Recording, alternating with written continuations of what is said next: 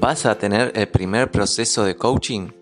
Bueno, entonces escucha este capítulo donde te voy a explicar qué es y qué tips te puedo dar para que seas lo más efectivo posible durante esa sesión.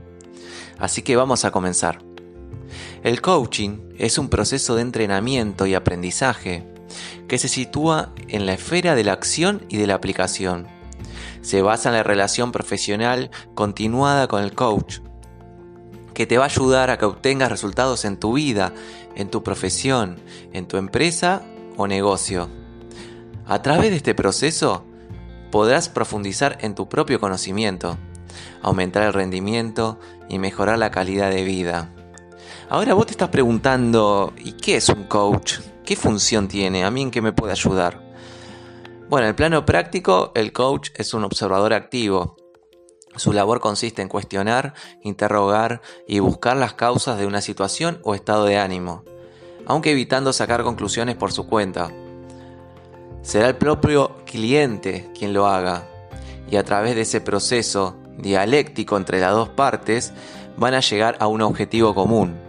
Si no sabes cómo encarar esa sesión de coaching, te lo voy a facilitar dándote nueve consejos para que cuando estés en la iniciación de coaching te sea lo más fructífera posible.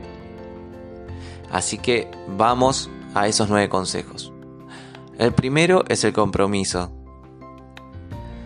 Aquello que esperas de este proceso en términos de resultados estará en conexión con tu propio nivel de implicación. Nadie puede realizar por ti este proceso de vivir de forma consciente las diferentes sesiones. Ahora, ¿estás dispuesto a asumir este compromiso en este momento de tu vida? Es totalmente conveniente que seas sincero en la respuesta a esta pregunta antes de comenzar la sesión. Segundo consejo, la conexión con el presente. Vive el proceso de coaching desde la perspectiva del aquí y del ahora. El objetivo está presente durante este proceso de superación pero las decisiones que te acercan hacia esa meta siempre se materializan en el compás del presente. Además, puede ocurrir que durante el proceso decidas algún cambio en el plan previsto incluso en el objetivo. No te va a servir de nada anclarte en el pasado y seguir viviendo ese pasado. Tenés que tener en cuenta de que vos cuando estás realizando una sesión de coaching estás en el presente y el motivo justamente es mejorar de acá al presente. Entonces, trata de conectar ese, con ese presente y de a partir de ahí que te sirva de base para solucionar tu futuro. Consejo número 3. Ten creencias potenciadoras. En relación al punto anterior, hay que tratar de iniciar este proceso de coaching intentando desprenderte del condicionamiento de ideas limitantes. Por medio del autoconocimiento de esta experiencia tan vivencial, tienes la oportunidad de conocerte mejor a ti mismo para identificar cuál es la posible creencia que está limitando tu desarrollo actual. Las creencias influyen en cómo interpretas la información. Así que ya sabes, trata de no autoimponerte creencias que sean limitantes. La sinceridad. El cuarto consejo. Aplica este criterio en tus respuestas a las preguntas que te va a hacer el coach, puesto que el verdadero significado de la sinceridad está en la relación que tienes contigo mismo. Durante las sesiones de coaching tienes la oportunidad de avanzar y de clarificar aquello que es importante para ti. Y todo lo expuesto en este espacio es confidencial el coach es un profesional competente y respetuoso con la intimidad de cada cliente.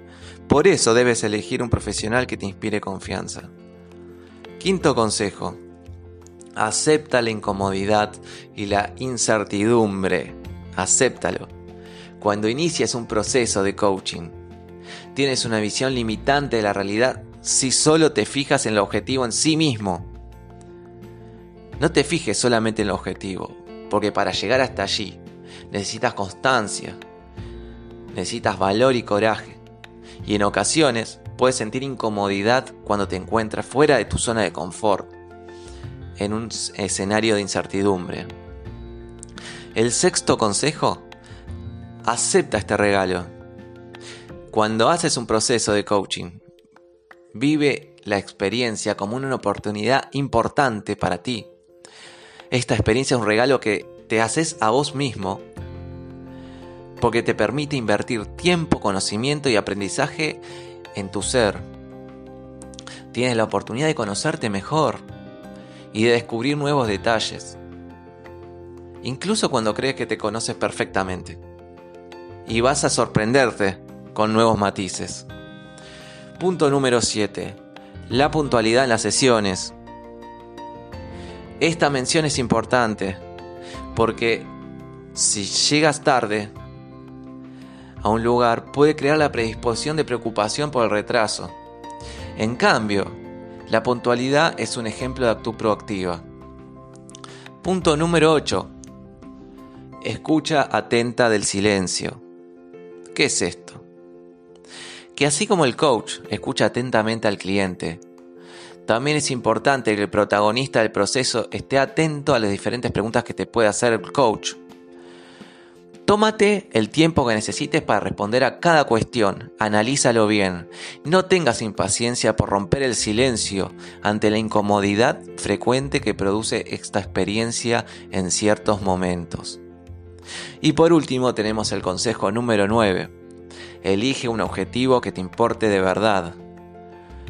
La lista de posibles metas es extensísima pero es importante que elijas un objetivo realmente importante para ti en este momento de tu vida. Tómate el tiempo que necesitas hasta dar la clave cuál es el motor de este proceso, ya que este es uno de los puntos más significativos de esta etapa inicial. Terminados los nueve puntos, quiero felicitarte antes que nada por empezar un proceso de coaching, ya que te va a llevar a ser una mejor versión de ti mismo. Y eso es muy importante, porque solamente tenés que competir con vos mismo. Como protagonista de tu vida, mereces tomar las riendas de tu destino. Y adoptar esa actitud durante el proceso de coaching puede darte lecciones que luego podrás aplicar a otra esfera de tu existencia. Espero que te haya gustado. Cualquier retroalimentación al mail aquino.raul.gmail.com. Nos vemos pronto, muchas gracias.